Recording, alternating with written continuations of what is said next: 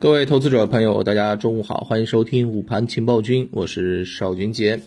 今天三大指数早盘持续弱势震荡啊，昨天大涨的这个元宇宙是陷入了调整啊，盐湖提锂、白酒这些板块是受到了一个冲高回落。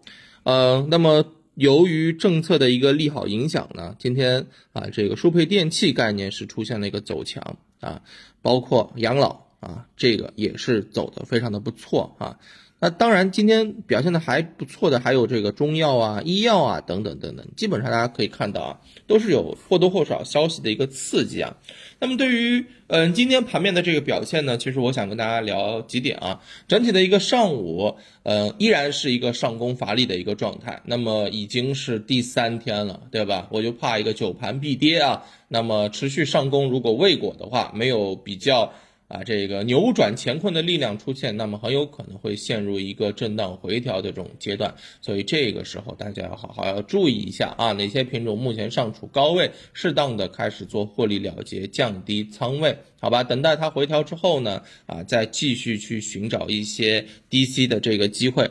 那么另外一方面呢，从呃目前的这个市场格局上面来讲，大家会发现依然是节奏轮动特别的快。对吧？首先，元宇宙今天的这个呃走弱，就是一个很明显的一个佐证。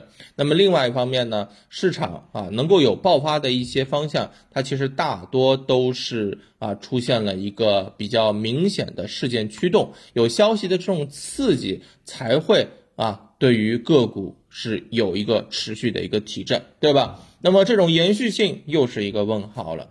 那么这是市场的这个表现。总之啊。从目前来看啊，就是我刚刚讲到的，你仓位要适当的这个降低。对于高景气的这个品种，你要知道从呃这一波上涨是什么时候开始的？十一月十一号开始的，对不对？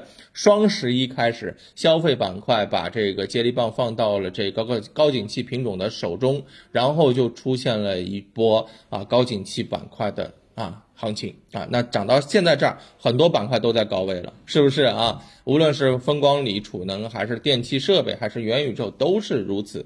所以有消息的刺激能够往上蹦一蹦，但如果没有消息的刺激的话，很有可能就会相对比较弱一些啊。但是很难保证啊，嗯，就是没有办法保证啊，相关的高景气板块能有持续性消息刺激，是不是啊？所以还是啊，短期见好就收策略上面啊，做短。这个博强做短，好不好啊？中午就跟大家聊到这儿，看看下午市场怎么样表现，我们接着聊，拜拜。